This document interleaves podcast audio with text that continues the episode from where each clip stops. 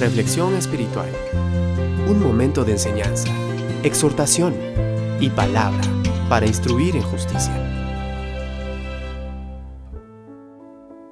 Salmo 37, 25 nos dice, Joven fui y he envejecido, y no he visto justo desamparado ni su descendencia que mendigue pan. Cuando llega a tu vida la dificultad, la necesidad, los problemas, tu corazón se llena de aflicción se llena de esa angustia que no te deja avanzar en lo espiritual y por ende en lo material. Todo esto te roba la paz y la tranquilidad, te roba ese gozo que Dios te ha dado, pues tu pensamiento y corazón están más enfocados en esos problemas y dificultades que en las realidades espirituales de Dios para ti. Pero qué bueno es saber que en medio de todas las crisis, en medio de todas las dificultades, hay un Dios bueno y misericordioso que te ama y te dice que no te va a dejar ni tampoco te va a desamparar que Él peleará las batallas por ti, pues Él es el gran yo soy, el todopoderoso, el que tiene el control sobre tu vida, el que tiene el control sobre ese problema, sobre esa dificultad económica, sobre ese conflicto familiar, sobre esa enfermedad. Él tiene el control sobre ese hijo rebelde, pues Él tiene cuidado de sus hijos y conoce al pie de la letra todas sus aflicciones y sabe en qué momento les dará la solución a sus problemas. Amiga, amigo,